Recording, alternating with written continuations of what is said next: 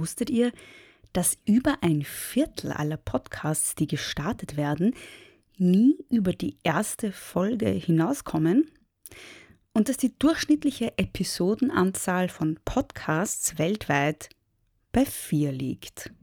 Ich vermute, dass das daran liegt, dass viele Menschen Podcasts als Hobbyprojekte beginnen nebenbei, so wie ich auch diesen Podcast begonnen habe, und dann irgendwann bemerken, verdammt, das ist richtig viel Arbeit. Und irgendwann geht sich diese Arbeit nicht mehr aus und man kann den Podcast nicht mehr weitermachen. Nun, ich habe mich dazu entschieden, diesen Podcast trotzdem weiterzumachen und mittlerweile ist er mein Hauptjob. Das bedeutet wiederum, dass ich ihn nicht unbezahlt machen kann. Deshalb gibt es die Möglichkeit, für diesen Podcast freiwillig zu zahlen. Wie ihr wisst, kann man ihn ja überall gratis hören und gratis abonnieren. Das wird auch weiterhin so bleiben. Ich will keine Bezahlschranke. Ich will, dass feministische Inhalte niederschwellig und kostenfrei zur Verfügung stehen, sodass alle sie konsumieren können. Für alle, die sich's leisten können, gibt es die Möglichkeit auf steady, steadyhq.com slash große Töchter Podcast ein Abo abzuschließen. Auf Steady könnt ihr euch ein Paket aussuchen. Das beginnt bei 3 Euro im Monat und geht rauf bis zu 40 Euro im Monat, je nachdem, wie viel ihr euch leisten könnt und wollt. Und pro Paket gibt es immer auch ein Goodie, wenn ihr das wollt, Schaut einfach mal rein und sucht euch das Richtige aus. daddyhaqui.com slash große Töchter Podcast. Der Link ist in den Shownotes. Und aktuell bis 15. Dezember noch gibt es für alle neuen SupporterInnen auf Steady ein Patriarchat Anzündenfeuerzeug zusätzlich geschenkt zu dem Goodie, das ihr euch auswählt. Danke für euren Support. Mir ist es einfach wichtig, das Patriarchat nachhaltig zu zerschlagen und dafür setze ich meine Stimme und meine Arbeit ein. Wie wir handeln, bestimmt, wie die Welt aussieht. Ich glaube, dass Feminismus immer die Überwindung des Patriarchats zum Ziel haben muss es gibt ja viele verschiedene Formen von Gewalt und es gibt ja nicht nur körperliche Gewalt, es gibt auch psychische Gewalt und es gibt auch epistemische Gewalt. Das ist auch eine Gewalt, die auf Wissen basiert. Wir können tatsächlich von einer Kolonialisierung des weiblichen Körpers sprechen. Wenn Frauen gleich auf sind mit Männern, dann geht es der Gesellschaft besser. Dann geht es nicht nur den Einzelnen besser, den Frauen und den Männern, sondern auch allen. Die werden zu keiner Veränderung kommen, wenn wir diese Veränderung nicht gemeinsam machen, weil wir eine Gesellschaft sind. Hallo und herzlich willkommen bei Große Töchter. Schön, dass ihr wieder eingeschaltet habt und mit dabei seid in dieser letzten regulären Folge vor Weihnachten. Und wie immer möchte ich zu Beginn meinen neuen SupporterInnen danken. Danke Bernadette, danke Viktoria, danke Gudrun, danke Mareike, danke Lea M, danke Lea L, danke Yvonne mit I und danke Yvonne mit Y. Und wie ihr im Intro schon gehört habt, wenn ihr große Töchter auch unterstützen wollt, dann könnt ihr das am besten auf Steady. Der Link ist in den Shownotes. In der heutigen Folge ist Nicole Seifert zu Gast. Nicole ist Literaturwissenschaftlerin, Verlagsbuchhändlerin und Autorin und Übersetzerin. Und das letzte Buch, das sie geschrieben hat, heißt Frauenliteratur. Und das Frauen am Cover ist durchgestrichen. Warum das so ist und was Frauenliteratur überhaupt ist, ob es Männerliteratur etwa auch gibt und warum Autorinnen so oft vergessen werden und ganz oft auch mehrfach vergessen werden, all das besprechen wir in dieser Folge. Viel Freude beim Zuhören. Hallo, liebe Nicole. Danke, dass du dir Zeit genommen hast heute. Hallo. Ich beginne meine Folgen immer mit Wer bist du und was machst du? Und mag auch dir kurz die Möglichkeit geben, ähm, dich kurz vorzustellen. Ja, danke. Äh, ich bin Nicole Seifert und ich bin, ähm, ich komme ursprünglich aus dem Buchverlag und habe da gelernt und, äh, und da ein bisschen gearbeitet und bin jetzt aber schon seit zehn Jahren selbstständig als Übersetzerin und als Autorin und habe gerade das Buch geschrieben Frauenliteratur mit durchgestrichenem Frauen, in dem es darum geht, dass ähm, Literatur von Frauen historisch immer abgewertet wurde und äh, dass das tatsächlich zum Teil heute noch so ist und wie das aussieht. Mhm. Und dem Thema werden wir uns heute sehr ausgiebig widmen. Ähm, was ist denn Frauenliteratur? Was ist damit gemeint und was meinst du damit? Also gemeint, was damit gemeint ist, ist tatsächlich gar nicht immer so klar. Ähm, der gemeinsame Nenner ist aber, dass es immer so damit abgetrennt wird von der richtigen Literatur, von der ernstzunehmenden, von der Männerliteratur quasi. Ähm, meistens äh, ist damit gemeint äh, so äh, Unterhaltungsliteratur von Frauen für Frauen, äh, aber es wird eben auch häufig angewandt auf ähm, sagen wir mal, also auf stilistisch höher und ästhetisch höhere Literatur, äh, die dann so direkt abgewertet wird, weil es um Frauenthemen geht. Also ich, zum Beispiel wurde Margaret Atwood, als sie anfing zu schreiben und so die äh, ersten äh, zehn Jahre Lesungen hatte, immer gefragt, ist das jetzt eigentlich Frauenliteratur, was Sie schreiben? Also ist, schenke ich das meiner Frau oder lese ich das selber so von den Männern? Ja, also das selbst das ähm, fällt dann noch unter Frauenliteratur. Mhm. Und was ich da meine, ich, Begriff, ich, ich möchte den Begriff ja eigentlich gar nicht verwenden. Mhm. Ähm, ich versuche im Buch so ein bisschen das abzugrenzen von, ähm, also zu zeigen halt, wie der Begriff verwendet und wie der eingeführt wurde und so, und das abzugrenzen von weiblichem Schreiben. Weil das äh, finde ich einen sehr wichtigen Unterschied, denn ähm, von weiblichem Schreiben kann man halt, finde ich, schon mit Recht sprechen. Mhm, was ist denn das? So ist damit eben nicht so das gemeint. Also was zum Beispiel, zum Beispiel hat noch Reich Ranitzky eben gerne so, also regelmäßig so Dinge geäußert wie, ähm, ja, Frauen können äh, Novellen schreiben und können Lyrik schreiben, Romane aus irgendwelchen Gründen nicht. Fragen Sie mich nicht warum, fragen Sie Gynäkologen. Mm. Also ne, der meinte das tatsächlich biologistisch. Frauen können es halt nicht. Und ähm, das meine ich nicht, wenn ich von weiblichen Schreiben spreche. Ich meine damit überhaupt nichts irgendwie biologisch begründetes. Ähm, aber Frauen hatten natürlich quer durch die Jahrhunderte ein anderes Leben geführt, waren gezwungen, anderes Leben zu führen, ähm, durften keine Berufe ergreifen, sind immer noch ja in ganz anderer Weise ähm, ans Haus gebunden und an Kindererziehung und Pflege, nicht nur der Kinder, auch, auch der Eltern zum Beispiel. Und das ist ja immer noch so, dass das die Aufgaben, insbesondere die, der Care-Arbeiter, extrem ungleich verteilt sind. Das heißt, es ist immer noch so, dass Frauen in einer anderen Welt leben und ja auch andere Dinge erleben. Also was jetzt hat ja zum Beispiel auch MeToo gezeigt, was Männer sich da gar nicht vorstellen können zum Teil ähm, oder was Männer normal finden und was äh, Frauen äh, gerne hätten, dass es nicht normal ist und so. Also es ist schon so bei aller, bei allem, was sich getan hat, in Sachen Gleichberechtigung, dass äh, man da noch von unterschiedlichen Welten sprechen kann. Und mhm. darüber haben Frauen immer geschrieben, schreiben Frauen immer noch. Und ähm, insofern kann man von weiblichem Schreiben sprechen, äh, so wie man theoretisch auch von männlichem Schreiben sprechen könnte. Mhm. Könnte man ja auch mal, äh, statt das jetzt, was so Philip Roth, Martin Walser, die ganzen berühmten Autoren, die Preisverdächtigen schreiben, könnte man ja sicher auch mal unter dem Label angucken. Mhm. Wobei man dann natürlich auch echt immer dazu sagen muss, äh, dieses, wenn man sich das so anguckt, insbesondere historisch und wenn man ähm, sich Studien anguckt und so, ist man halt immer sehr schnell in diesem binären Geschlechterbild. Das, ähm, da, ich versuche da im Buch auch äh, das immer mal wieder klar zu machen, dass das, ähm, dass wir da leider nur die Zahlen haben bisher, die wir haben und dass es halt historisch immer nur so betrachtet wurde. Das Ziel ist natürlich, auch bei diesen Erhebungen und ähm, Analysen und so, dass wir da überhaupt drüber hinwegkommen.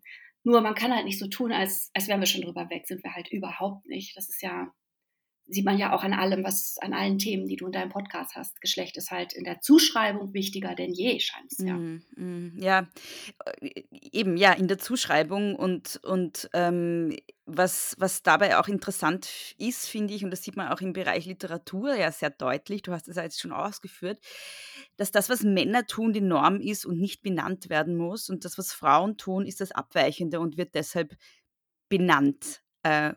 Frauenliteratur. Genau. Gibt es auch, also gibt es überhaupt Männerliteratur? Warum verwenden wir diesen Begriff nicht? Naja, wie in der gesamten Gesellschaft auch. Was Männer machen, ist das äh, einzig Wahre, das Allgemeine, das Wichtige. Und das sieht man ja zum Beispiel auch daran, dass ähm, in der Schule praktisch ausschließlich Literatur von Männern gelesen wird. Ähm, das ist das, was dem literarischer Wert zugeschrieben wird. Das sind die Themen, die für wichtig gehalten werden. Und ähm, ja, und, äh, und die, also letztlich geht es ja, denke ich, zurück auf die Aufwertung des Männlichen in unserer Gesellschaft und mhm. die Abwertung des Weiblichen, die, ohne die das nicht funktioniert. Also mhm. dieses sich um das Weibliche, also indem man das Weibliche abwertet, wird das Männliche aufgewertet, richtig männlich ist, wo gar nichts Weibliches dran ist. Mhm. Und genauso ist es in der ähm, Literatur auch. Mhm. Ein Begriff, der in dem Kontext auch immer fällt, ist der Begriff Kanon. Ähm, du beschreibst das ja in deinem Buch auch. Was ist denn ein Kanon? Und was ist aus feministischer Sicht daran zu kritisieren, so wie Literaturkanons, ist hoffentlich die Mehrzahl. Ähm, es, gibt, es gibt zwei Mehrzahlen, ja. das ist also Mehrzahlen. Das ja. Kanons und Kanones, aber Kanones, Kanons ist okay. sicher umgangssprachlich. Ja. ja. also was ist aus feministischer Sicht am Literaturkanon, wie wir ihn kennen, ähm, zu, zu kritisieren?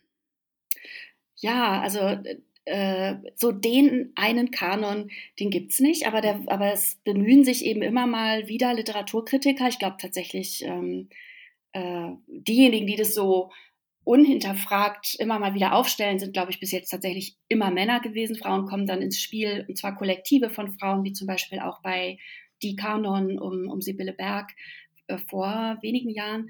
Äh, wenn es dann gilt, da dem was entgegenzusetzen. Und dem was entgegenzusetzen ist halt ähm, diesen Aufstellungen, die da immer mal wieder versucht werden vom Feuilleton oder von einzelnen Kritikern, um sich darüber zu verständigen, was die wichtigen literarischen Werke sind, die alle kennen sollten. Ähm, also zum Beispiel auch im Germanistikstudium werden da Listen verteilt äh, zu Beginn und so, mhm. ähm, was man kennen muss. Ähm, und das Problem daran ist, das besteht gerne mal zu 90 Prozent aus Autoren, diese Listen und Aufstellungen, bis heute. Und das Problem ist weiterhin, ich habe mir das jetzt ja für das Buch alles mal angeschaut, dass die Kritiker, die das gemacht haben, zum Beispiel mal wieder Reich Ranitzky, aber auch Dennis Scheck hat ein Buch rausgebracht, Schecks Kanon, glaube ich, ähm, die sagen schon vorher, auch Reich Ranitzky hat das schon gemacht, so im Vorwort dann, jetzt wird mir bestimmt vorgeworfen, da sind ja viel zu wenig Frauen drin. Das liegt aber daran, dass es einfach keine Frauen äh, gegeben hat, die geschrieben hätten, oder es war halt leider nicht gut, mhm. wichtig, äh, wie auch immer. Ähm, und da kann ich ja nichts für. Also ich habe ja keine Schuld am Patriarchat. Das wird sich aber sicher von selbst erledigen. Das sagen die alle. Mhm. Nicht nur hm. die beiden, auch andere. So erledigt sich dann bestimmt von selbst, ohne sich irgendwie darüber klar zu sein, was sie selbst an der Stelle tun könnten. Mhm. Das ärgert mich immer so, weil wenn wieder so ein Ding aufgestellt wird und es deckt sich wieder ähm, mit allem, was bisher war, außer dass jetzt mhm. noch J.K. Rowling drin ist, mhm. dann ist es halt so ein bisschen äh, fantasielos auch, ehrlich gesagt. Ja. Ne? Und mein Verdacht ist immer so ein bisschen, also dieses, es gab ja leider nichts ähm, und äh, beziehungsweise es gab nichts Gutes, ist ja schon wieder so eine Abwertung und ist mhm. auch so eine totale Ahnungslosigkeit, ehrlich gesagt. Also das, das ist so meine, eine meiner Thesen in dem Buch, dass das einfach diese äh, Kritiker die Literatur von Frauen überhaupt nicht kennen, mhm. äh, was auch nicht mal ein persönlicher Vorwurf ist, das ist halt strukturell so, dass wir die, die alle nicht kennen, wird nicht gelehrt, steht auch nicht, ähm, also wenn du dir die Klassikereien der Verlage anguckst, die sowas haben, da kannst du die wirklich die Autorinnen mit der Lupe suchen. Und es liegt halt nicht ja. daran, dass es die nicht gegeben hätte. Ähm, vielleicht bräuchte es einen Seifertschen Kanon.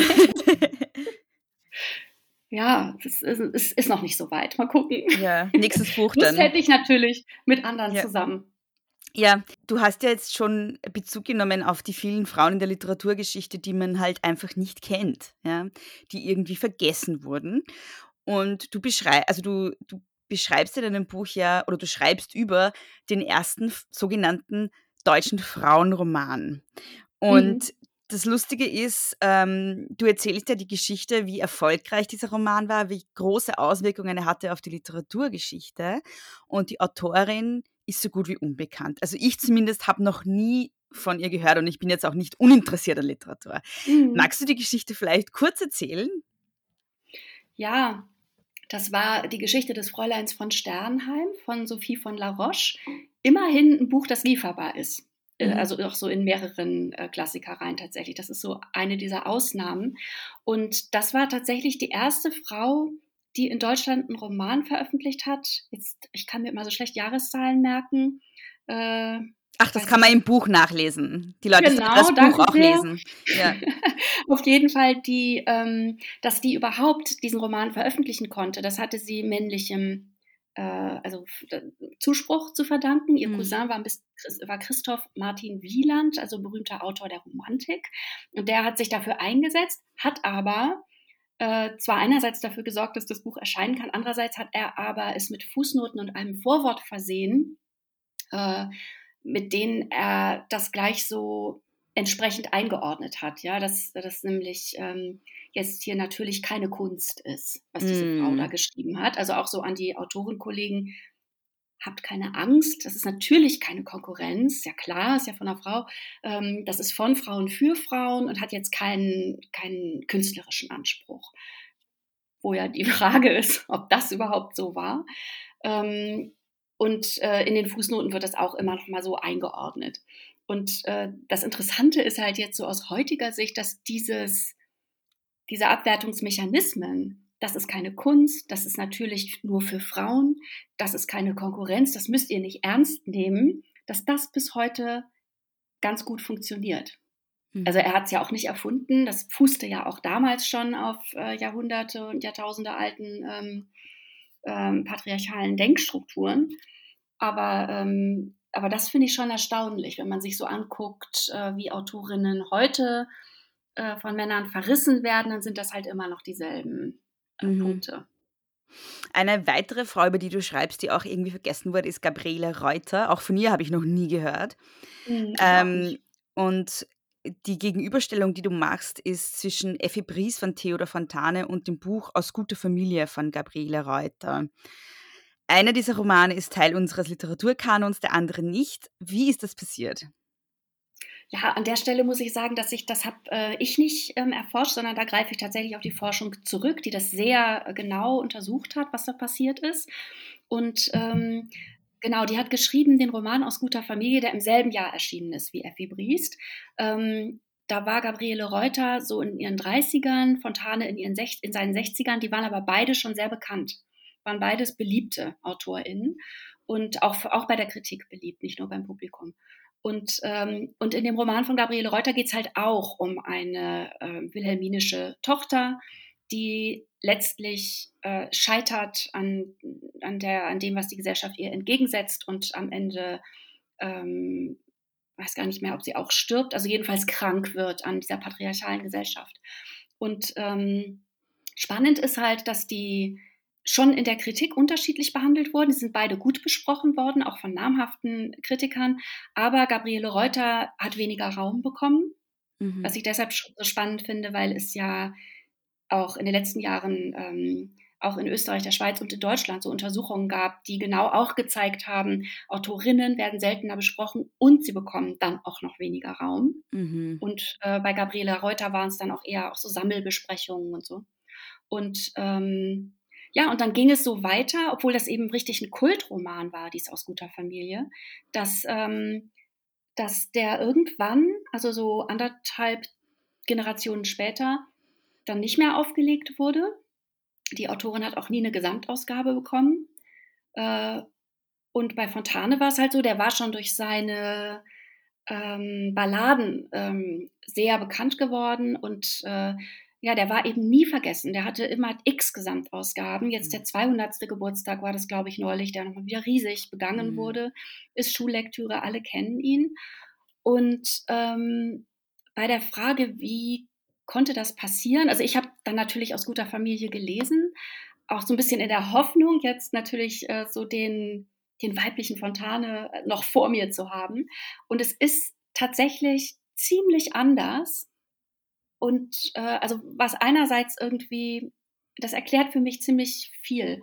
Ähm, das ist nämlich mehr, also das ist widerständiger, ja, edgier irgendwie. Das, äh, Mhm. und zwar so dieses ganze gemütliche, realistische, was Fontane so hat, das, das ist da eher so naturalistisch. Also wenn man die Weber gelesen hat oder so, dann weiß man irgendwie so viel Dialekt und auch viel halt so ähm, Arbeitermilieu, alles Unschöne ähm, der Gesellschaft wird miterzählt. Mhm. Ähm, also es gibt bei Gabriele Reuter eben auch einen Blick auf die Angestellten, ähm, Frauen vor allem und was denen passiert an sexualisierter Gewalt ähm, und, und so weiter. Das kommt alles vor. Und ähm, ja, und es ist, es ist auch bitterer. Also das wird einfach konsequent aus Sicht der Frauen erzählt, wie ihr Leben ist in der Gesellschaft. Und es gibt nicht wie bei Fontane so diesen, ähm, diesen etwas, ja, wie soll man sagen, also diesen etwas gemütlicheren Draufblick. Ähm, und das heißt, auch die Schuldfrage ist bei Gabriele Reuter sehr klar. Also das ist irgendwie klar, dass, es, äh, dass sich in dem Moment ihrer Protagonistin so die äh, viele Möglichkeiten verschließen, wo die Ehe, die sie eigentlich eingehen will, nicht eingegangen werden kann, weil ihr Bruder ihre Mitgift verspielt hat. Mhm. Und Rücklagen oder so, es gibt dann keine andere Möglichkeit. Sie kann dann nicht heiraten. Und damit waren ja damals ähm, einer Frau schon einfach sehr viele Möglichkeiten dann genommen. Mhm. Berufstätig durfte sie auch nicht wirklich sein und dann blieb halt nicht viel. Und die versucht aber immer wieder, diese Figur das Beste draus zu machen. Und, und es klappt halt alles aus Gründen nicht, weil das auch gar nicht vorgesehen ist, dass eine Frau dann was anderes machte als heiraten. Und das wird da sehr schonungslos beschrieben. Das heißt, das ist halt insofern überhaupt nicht der weibliche Fontane, äh, weil man nicht so, ach, ich lese nochmal eine Fontane und das, äh, dann äh, mache ich früh Licht aus und schlafe gut danach, schläft man tatsächlich nicht gut. Mhm. Äh, und das ist bestimmt auch ein Grund, wa warum das damals so ein so ein Erfolg war. Also ich denke, dafür braucht es auch eine bestimmte Zeit. Vielleicht haben wir die jetzt wieder. Also vielleicht ist es Zeit für ein Revival äh, von Gabriele Mhm, Reuter. mhm. Aber ich glaube halt, dass das generell ein Grund dafür ist, warum so viel Literatur von Frauen so hinten runtergefallen ist und von denen, die die Literaturgeschichten geschrieben haben und die die Lehrpläne aufstellen, äh, die haben gar keinen Bock, das zu lesen. Das waren ja, das waren ja nun mal äh, also Männer. Ja. Männer, weiße Männer, die auch sehr homogen sozialisiert sind und die Mhm. keinen Bock auf die Bücher haben. Mhm. Und das ist halt auch ähm, heute noch so. Ne? Das äh, höre ich auch so von Verlagskolleginnen, früheren, dass die ähm, immer so hören, ah, okay, das Buch ist vielleicht was für die Kollegin, wenn es von einer Frau ist. Das ist immer noch so. Mhm. Gebe ich der Kollegin, lese ich auf keinen Fall selber. Also als würde irgendwie äh, was, ja, also was passieren, wenn jetzt Männer Bücher von Autorinnen lesen. Gibt natürlich viele, die das machen, aber es gibt halt auch echt viele, die denken, es ist nicht für mich, betrifft mich nicht. Ja, ja. Ähm, ich, ich, also würde gern nochmal so von, die- von der Jetztzeit nochmal kurz einen Schritt zurück machen. Und zwar, du beschreibst ja, und das hast du jetzt auch ähm, ausgeführt, dass Literatur von Frauen und die Autorinnen selbst ganz oft in Vergessenheit geraten. Und du sagst einerseits, das ist ein historisches Phänomen, aber nicht nur. Und da ist so meine Frage, welche dieser Mechanismen wirken heute denn eigentlich noch? Und glaubst du, dass viele der, der Autorinnen, die jetzt zum Beispiel ähm, häufig gelesen werden oder die jetzt Bestseller haben, dann vielleicht in 100 Jahren auch in Vergessenheit geraten sind? Glaubst du, ist das was, was sich fortsetzen wird? Naja, schwer zu sagen natürlich. Also bisher ist es ja, äh, bisher haben sich so bestimmte Wellen ja immer wiederholt. Generell, was die Frauenbewegung und die Emanzipationsbestrebungen angeht. Äh, und das ist in der Literatur auch so ein bisschen. Das ist, ist jetzt gerade nicht die erste Welle von Wiederentdeckungen, wobei da in Deutschland noch nicht so irre viel passiert, aber in den englischsprachigen Ländern passiert sehr viel und das wird auch ins Deutsche übersetzt zum Teil. Ähm, aber das hat es immer wieder gegeben. Zum Beispiel eine der deutschsprachigen Autorinnen, die jetzt ähm, ja gerade wiederentdeckt wird, ist Gabriele Tergit. Mhm. Die Kenn ich wunderschöne, das ist eine Autorin so aus den ähm, aus der Zwischenkriegs, also aus der Zeit zwischen den Weltkriegen, ähm, äh, eine Berlinerin, die ähm, Reportagen und Romane geschrieben hat, äh, ganz großartig. Und der Schöffling Verlag ähm, bringt die gerade ähm, eins nach dem anderen sehr schönen Ausgaben heraus.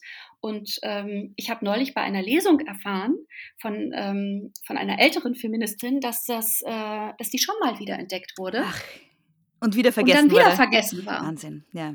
Und das ist halt zum Beispiel, das, das wird halt nicht gepflegt. Die, äh, also auf, es muss eben auch bei der, wenn dann Literaturgeschichten geschrieben werden, Lehrpläne und so weiter, es muss halt gezielt darauf geachtet werden. Und das äh, machen eben die wenigsten, weil das dann wieder dieses, diesen Quotengeruch kriegt und äh, irgendwie dann kommt gleich wieder dieses Argument, wir gehen ja nur nach der Qualität und so, als hätte das alles keine Qualität, hat's ja. Ähm, aber das passiert eben dann immer wieder. Das, äh, und deshalb bin ich so vorsichtig, weil ja immer alle sagen, ja, aber jetzt tut sich ja was. Sieht man ja, wenn man jetzt guckt, so viele Autorinnen und so weiter. Ja, stimmt, aber es heißt halt leider gar nichts. Von selbst passiert einfach leider gar nichts. Äh, von selbst geht es nur wieder als nächstes zurück. Mhm. Ähm, wie viele Frauen sind denn bei Verlagen im Programm im deutschsprachigen Raum gerade, jetzt auch im Vergleich zu Männern? Ja, das, ähm, äh, das ist eine schwierige Frage, weil ähm, wenn man sich den kompletten Markt anguckt, also alle Verlagsprogramme, erstens wäre das eine irre Arbeit. Ja. Ähm, also das müsste, das müsste quasi akademisch ähm, gemacht werden.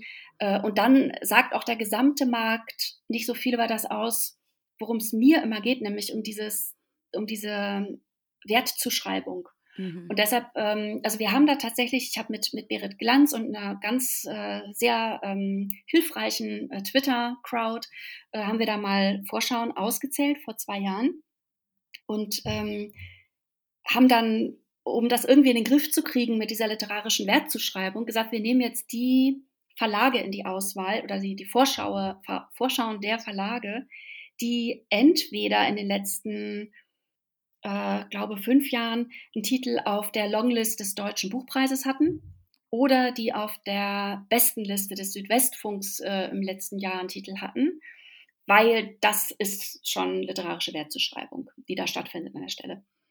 Und äh, das heißt also, was jetzt so die Belastbarkeit unserer Erzählung angeht, nur um Ja. das einzuordnen. Ja. Und da kam dann unterm Strich raus, dass diese Verlage in ihren literarischen Kernprogrammen äh, 60 Prozent Bücher von Autoren hatten und 40 Prozent von Autorinnen. Das äh, könnte man jetzt sagen, ja, ist doch fast ausgeglichen. Heißt aber, dass, ähm, dass 50 Prozent mehr Bücher von Männern erscheinen als von Frauen. Mhm.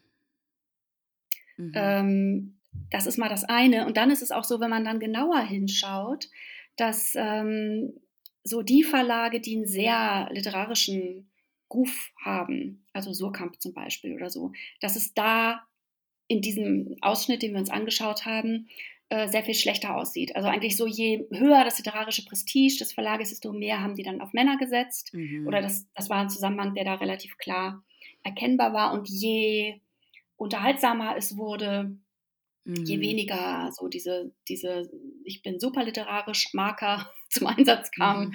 ähm, desto mehr Frauen. Also das ist schon mh, sehr, es ist, es ist zum Beispiel auch so, dass ganz oft ähm, Autorinnen so schon vom Marketing her, schon vom Cover in eine andere Ecke geschoben werden. Ach ja, okay. So in der Hoffnung einfach offensichtlich, dass sich das dann breiter verkauft. Mhm. Wodurch aber gerade das Literarische dann wieder so ein bisschen auch ähm, ja, so unter den Scheffel gestellt wird. Ne? Also Mhm. zum Beispiel ist die Elizabeth Stroud, die ich sehr liebe, das, Mhm. die ist sogar Pulitzer-Preisträgerin und ähm, hat immer so Cover, so Leuchtturm, Meer und so, wo du, Mhm. wo man vielleicht, wenn man jetzt gerne literarisch liest, gar nicht danach greift, dann geht einem das durch die Lappen.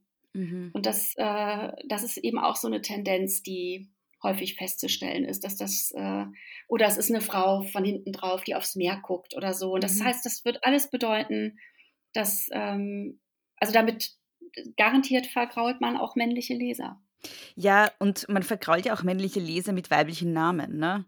Also du Ja. beschreibst ja auch das, ja, du beschreibst ja auch das Phänomen, dass Männer keine Literatur von Frauen lesen und äh, du erzählst eine Geschichte von deinem Vater und eine Geschichte von der Betreuung einer Dissertation. Ähm, Mhm. magst du das vielleicht ein bisschen ausführen? Warum ist das denn so, denkst du? Ja, ach, es war einfach, ähm, also ich, ich zitiere da ja auch unheimlich viele Autorinnen, die da Mhm. ähnliche Dinge erlebt haben. Also einfach, dass, dass man, oder was ich eben auch von den Redakteuren gesagt habe, die dann sagen, ist vielleicht was für die Kollegin, wenn es eine Frau geschrieben hat. Also, oder bei mir war es eben so, als ich meine mit der Idee für meine Doktorarbeit damals zu meinem, zu dem Professor ging, der, bei dem ich fast alles gemacht hatte, alles Wichtige so bis dahin, ähm, dass der hörte, es geht um autobiografisches Schreiben von Virginia Woolf, Catherine Mansfield und Sylvia Plath. Drei Frauen hat er irgendwie gleich Mhm. Äh, gesagt, da kann ich Ihnen eine Kollegin empfehlen. das ist nicht das Richtige für mich. Und ich will ihm da gar nichts unterstellen. Mir ist es damals auch überhaupt nicht aufgefallen. Es war nur so jetzt rückblickend, dachte ich so, das gehört doch da eigentlich auch rein in dieses, yeah. in diese, in dieses ja, in dieses Ganze, wenn das von einer Frau ist, ist das nichts für Männer. Also was das eigentlich für eine Grundhaltung ist. Äh, Leute aus dem Buchhandel erzählen das tatsächlich auch. Das ähm, äh, gar nicht nur Männer, sondern dass einfach Leute in die Buchhandlung kommen, ein Sachbuch äh, zu einem bestimmten Thema wollen. Genau zu dem Thema gibt es ein Sachbuch von einer Frau. Trotzdem wollen sie dann aber lieber eins von einem Mann haben. Das ist offenbar was, was nicht so selten passiert, haben mir mehrere erzählt. Mhm. Und äh, ja, du fragst, warum das so ist. Das, ich glaube, man kommt immer wieder zu diesem, äh, man muss immer wieder den Bogen zurückschlagen zu dieser Abwertung des Weiblichen. Ja. Anders kann ich es mir nicht erklären.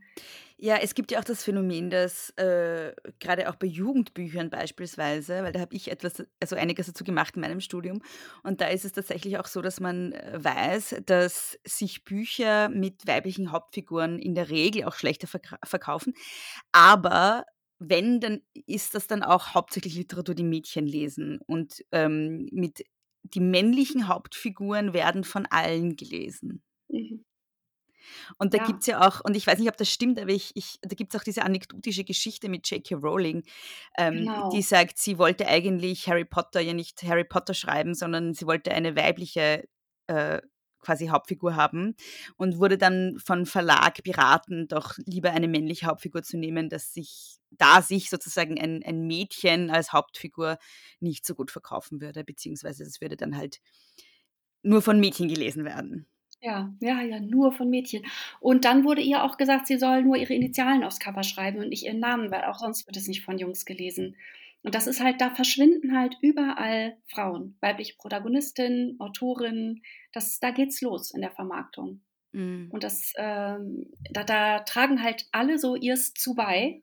Mhm. Und äh, bei der bei der Auswahl und der Wertzuschreibung durch die Verlage geht es los und es verschärft sich in jeder Instanz. Also es, ähm, bei der Frage, was suchen dann die äh, Redaktionen oder die Medien, die literarischen Wert zu schreiben, also Feuilleton, was suchen die aus? Da verschärft es sich halt nochmal. Also da ist das Verhältnis dann 70-30 von Männern zu Frauen, die, mhm. deren Bücher besprochen werden. Mhm. Und ähm, da tut sich auch nicht so viel.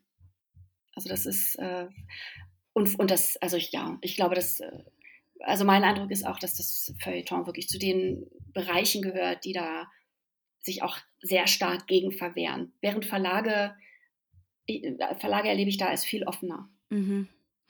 Ähm, wenn wir jetzt noch einen Schritt äh, noch weiter zurückgehen, jetzt von der Vermarktung weg und von den Besprechungen weg, ähm, was haben denn die, die Verhältnisse und die Produktionsverhältnisse sozusagen, in denen Frauen ihre Literatur schreiben, damit zu tun, dass sie nicht vorkommen?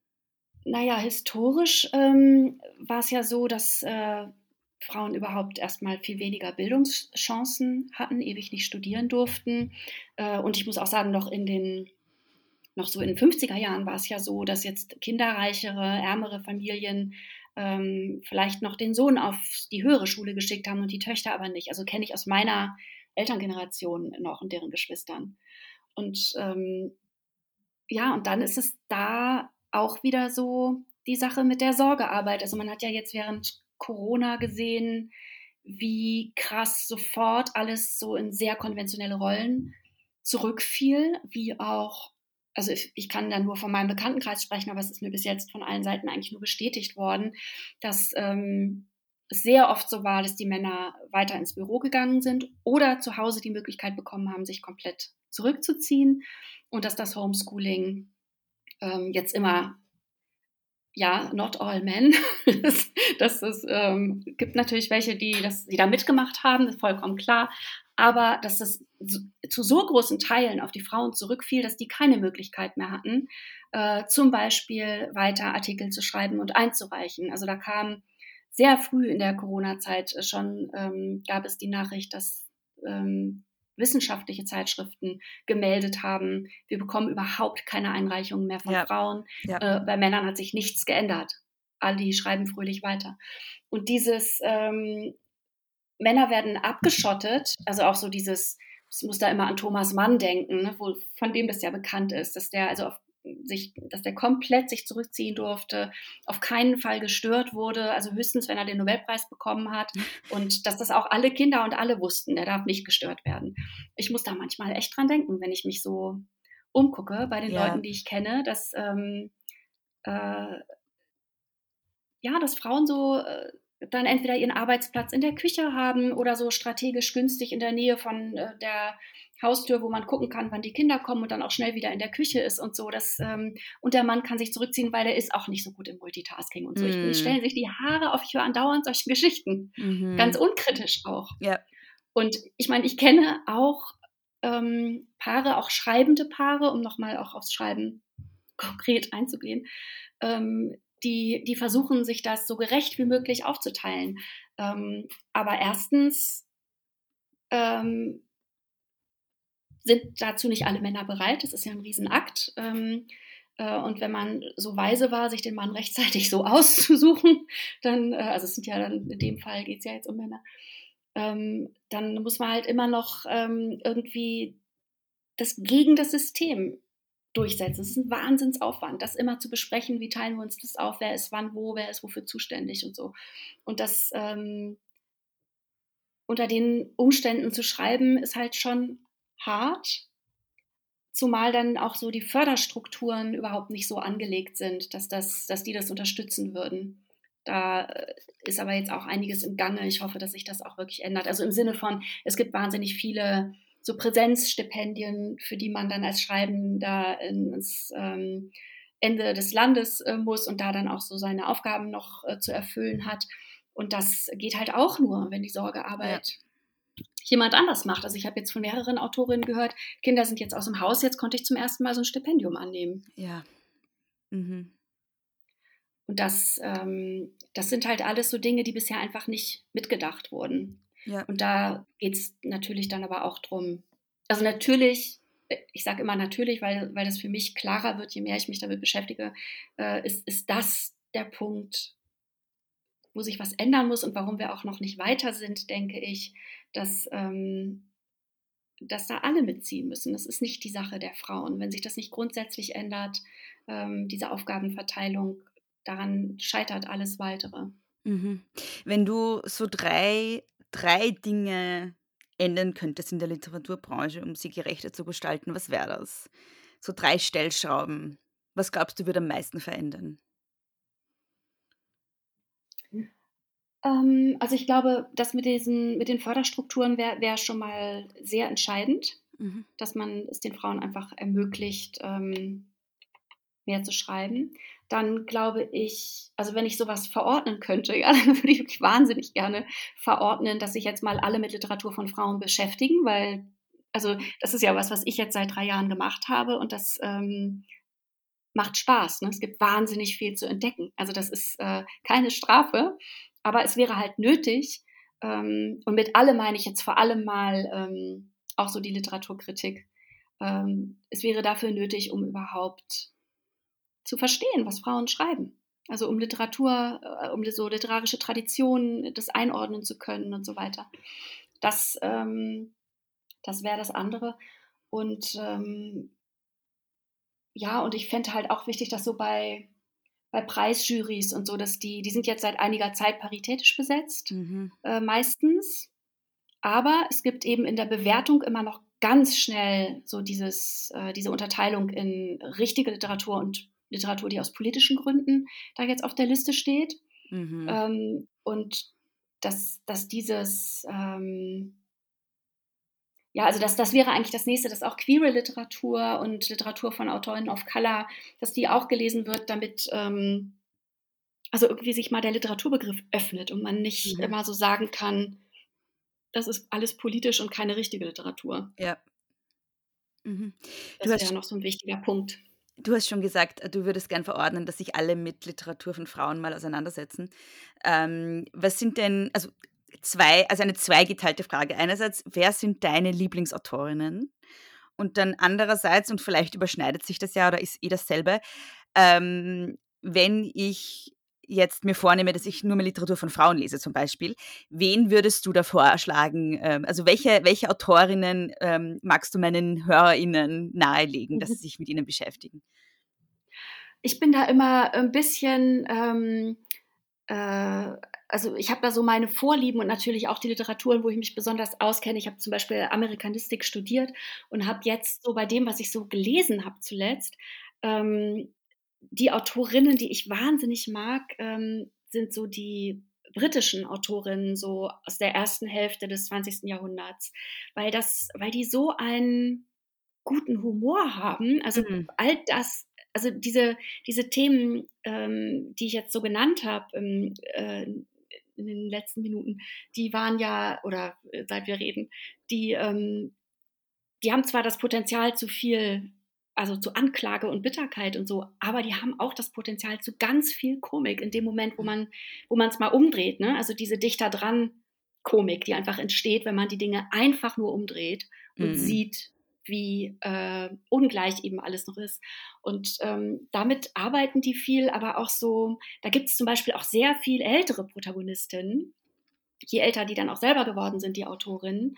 Also ich habe zum Beispiel von Vita Sackville West ist so eine, ähm, wo es dann um eine 90-Jährige geht, die Witwe wird und deren 70, also deren Kinder, die alle so um die 70 sind, dann äh, davon ausgehen, dass die Mutter dann jetzt zu einem von ihnen zieht und äh, halt so ihre Rolle, die Rollen, die halt es für Frauen halt gibt, sich dann einem bei denen unterordnet und eingliedert. Und die äh, hat aber eigentlich die ganze Zeit vorgehabt, dann nochmal ein Leben alleine zu leben, hat total klare Vorstellungen und ähm, trennt sich dann quasi von ihren Kindern, von ihrer Familie und macht ihr Ding. Und alle sind so völlig erstaunt. Das hat sehr viel Komik, äh, wie es mit deren Leben weitergeht. Und solche Sachen gibt es öfter. Also auch Lolly Willows ist auch noch so ein, so ein Roman, ähm, wo sich auch eine Frau, die wahrscheinlich eher so Ende 30 oder Anfang 40 ist, ähm, weigert, so in die Rolle der unverheirateten Tante jetzt zu äh, schlüpfen und mhm. stattdessen ihr eigenes Ding macht und so. Das, ähm, also das mag ich alles unheimlich gern. Mhm. Und ähm, ach so, so den Text, den ich, den ich sowieso allen mal empfehlen würde, ist auch äh, tatsächlich eher eine Erzählung, aber selbstständig erschienen bei Dörlemann, äh, ist die gelbe Tapete. Ach, liebe ich von Charlotte Perkins Ach, Gilman. Großartig, ja. Das also so ein großartiger Text, weil, weil sich der eben, und so wurde er tatsächlich auch nach Erscheinen im 19. Jahrhundert erstmal gelesen, so als Horrorgeschichte lesen lässt. Mhm. Erfüllt alle Kriterien des Genres. Mhm. Und erst so bei der Wiederentdeckung durch die feministische Literaturwissenschaft im 20. Jahrhundert wurde irgendwie klar, dass es da ums Patriarchat geht, um mhm. das Leben von Frauen im Patriarchat und dass es diese diese doppelte Ebene hat, was alleine im Muster dieser Tapete schon, also wenn man Close Reading mit dieser Stelle macht, äh, wo es mhm. um die um das Muster der Tapete geht, das ist so geil. Ja. Und das hat eben, also das ist sowieso, das ist deshalb so ein toller Text, weil sich der eben auch, daher kenne ich ihn tatsächlich auch für jedes äh, Einführungsseminar eignet, ähm, wie man literarisch les, liest und, und eben auch so als, als Schlüsseltext weiblichen Schreibens. Ganz ja. großartig. Ja, ich habe ja auch Anglistik und Amerikanistik studiert. Ah, ja. Und äh, habe ihn auch äh, kennengelernt in einem Literaturseminar und ich bin seitdem so verliebt. Also ich, ich lese das echt so einmal im Monat. ähm, weil ich es ganz, ganz großartig finde, ja. Mhm. Ähm, liebe Nicole, ähm, gibt es irgendetwas, ähm, was ich dich jetzt noch nicht gefragt habe, was dir noch besonders wichtig wäre? Zu sagen oder den Leuten mitzugeben? Oder irgendetwas, was ich vergessen habe, was du noch sagen möchtest? Ach, ich finde eigentlich, ähm, nö, wir haben über, also es gibt zwei Punkte, das kann ich vielleicht einfach nochmal betonen, die haben wir beide schon angerissen, aber das, die mir so das Allerwichtigste an dem Ganzen irgendwie zu sein scheinen. Und das, mhm. ähm, das eine ist halt so der Grund dafür, dass diese Literatur es äh, nicht geschafft hat zu, oder dass die so, ich meine, der Untertitel ist ja abgewertet, Vergessen wiederentdeckt. Und dieses Vergessen äh, hat sich eben, es stimmt eigentlich nicht. Ist, die Literatur wurde nicht vergessen, die wurde verdrängt, die wurde ja. absichtlich außen vor gehalten, weil das eben alles Entscheidungen sind. Gabriele Reuter nicht mehr aufzulegen, Autorinnen wie zum Beispiel auch Marlene Haushofer keine Gesamtausgabe Mhm. zu geben, Ja. äh, zu ihrem 100. Geburtstag kaum zu berichten. Das sind alles Entscheidungen. Und, ähm, und ich denke eben, also ich bin inzwischen wirklich überzeugt davon, auch aufgrund der Forschungsliteratur, die ich so gelesen habe, dass der Grund für dieses äh, Außen vor lassen der Inhalt dieser Bücher ist. Das ist da gerade auch dafür ist Marlene Hausrufer auch ein gutes Beispiel. Ne? Das, da, da geht es darum, wie Frauen an der patriarchalen Gesellschaft leiden. Da wird sehr gut dargestellt, wie ungerecht das alles ist und äh, wer auf wessen Kosten lebt. Und ähm, würde man das in der Uni besprechen oder in der Schule schon oder, oder im Feuilleton ausführlich drauf eingehen, käme man nicht drum rum, über die Zustände auch zu reden, die da beschrieben werden. Mhm. Und ähm, das, deshalb finde ich es so schlimm, dass das heute eben immer noch stattfindet, dass sich bestimmte Teile ähm, des Literaturbetriebs, äh, wie eben große Teile des Feuilletons, da immer noch komplett gegen verwehren. Also die dann, die auch mein Buch nicht wirklich äh, zur Kenntnis nehmen. Ne? Das jetzt Mhm, ähm, mhm. war eigentlich total absehbar. Äh, aber ist doch irgendwie auch nochmal krass. Ist bezeichnend, Ähm, ja, ja, ja. Ja, ähm, ja, weil das eben einfach ähm, zeigt, wie wenig Bereitschaft da, da ist. Und ich bin schon auch jetzt so in den, bei den Veranstaltungen, die ich so in den letzten zwei Monaten hatte, zu, zu solchen Veranstaltungen, wo es um dieses Thema geht, kommen natürlich eigentlich nur Leute, denen das sowieso auch von der Grundproblematik her alles soweit klar ist. Aber ich hatte so vereinzelt auch so Gespräche wie, ah, du willst doch jetzt nicht im Ernst hier irgendwie 50 Prozent Frauen im Kanon und du glaubst jetzt nicht im Ernst, dass das so gut ist wie das, Mhm. wie die Bücher von Männern und so. Also ich habe da mal was gelesen, das war einfach nicht so gut und so. Das, Ja, das ja. begegnet mir halt schon auch, auch immer noch. Und ähm, ja, das, deshalb finde ich das alles ein bisschen, wenn das alles nicht zur Kenntnis genommen wird und die tieferen Gründe äh, dafür, für dieses Verdrängen nicht zur Kenntnis genommen werden so, dann ändert sich halt nichts. Mhm. Ja, ähm, magst du den Leuten vielleicht noch sagen, wo sie dich im Internet finden? Beziehungsweise hast du jetzt noch die Möglichkeit, kurz dein Buch zu bewerben? Ich Ja. werde dann eh im Abspann nochmal sagen, wo es erschienen ist und so, aber du kannst gerne jetzt hier auch noch ein paar Worte dazu sagen, wenn du möchtest. Ja, gern. Also das Buch hat sich ja ergeben ähm, für mich äh, aus meinem Blog, auf dem ich ähm, äh, inzwischen wirklich äh, praktisch nur noch Bücher von Frauen bespreche. Der heißt Nacht und Tag.blog. Ist jetzt ein bisschen kurz gekommen in letzter Zeit, aber das wird sich hoffentlich wieder ändern. Wo es auch um Wiederentdeckung ähm, geht, aber auch um zeitgenössische Literatur. Und auch so um so äh, Artikel, die das alles problematisieren. Genau, und das Buch heißt Frauen, Literatur, abgewertet, vergessen, wiederentdeckt. Sehr schön. Vielen lieben Dank dir. Ich danke dir. Vielen lieben Dank, Nicole, für das interessante Gespräch und danke an euch fürs Zuhören. Nicoles Blog, den Nacht- und Tag-Blog, findet ihr in den Shownotes. Ebenso den Link zu ihrem Twitter- und Insta-Profil, wo sie auch Nacht- und Tag-Blog heißt. Nicoles Buch Frauenliteratur abgewertet, vergessen, wiederentdeckt ist im Kiepenhauer und Witsch Verlag erschienen. Und das ist nicht nur eine Leseempfehlung an euch, sondern es könnte doch sein, dass ihr noch auf der Suche nach einem Weihnachtsgeschenk seid. Und wenn das so ist, na dann habe ich da eine Empfehlung für euch. Auch für Weihnachtsgeschenke könnt ihr in den Etsy Store schauen, den ich in den Shownotes verlinkt habe. Es sind zwar schon einige Dinge ausverkauft, aber es gibt immer noch Mailtiers Flaschen und Pläne zum Sturz des Patriarchats Notizbücher. Ein paar sind noch da, also schaut rein. Und es gibt ja auch auf Spreadshirt einen Merch-Store von Große Töchter, da könnt ihr auch reinschauen. Ich habe beides in den Shownotes verlinkt. Große Töchter findet ihr auf großetöchter-podcast.at und überall dort, wo es Podcasts gibt. Und wenn ihr gerade hört, dann würde ich mich freuen, wenn ihr den Podcast abonniert. Das ist gratis. Wenn ihr vielleicht sogar in eurer Podcast-App mir eine 5-Sterne-Bewertung schenkt, darüber würde ich mich sehr freuen. Und vielleicht gefällt euch der Podcast ja so, dass ihr ihn sogar auf Steady supporten wollt. Wenn ihr mir etwas mitteilen wollt, sei es Kritik oder Lob oder Feedback, dann geht das am besten an großetöchterpodcast.gmail.com. Große Töchter findet ihr auf Facebook und Instagram at Große Töchter Pod. Mich findet ihr auf Instagram, auf Facebook und auf Twitter at Frau Frasel, wobei ich auf Instagram am aktivsten bin. Ich wünsche euch noch ein paar schöne vorweihnachtliche Tage und wir hören uns wieder in zwei Wochen mit einer ganz besonderen Ausgabe von Große Töchter. Bis dahin, nicht kleinkriegen lassen.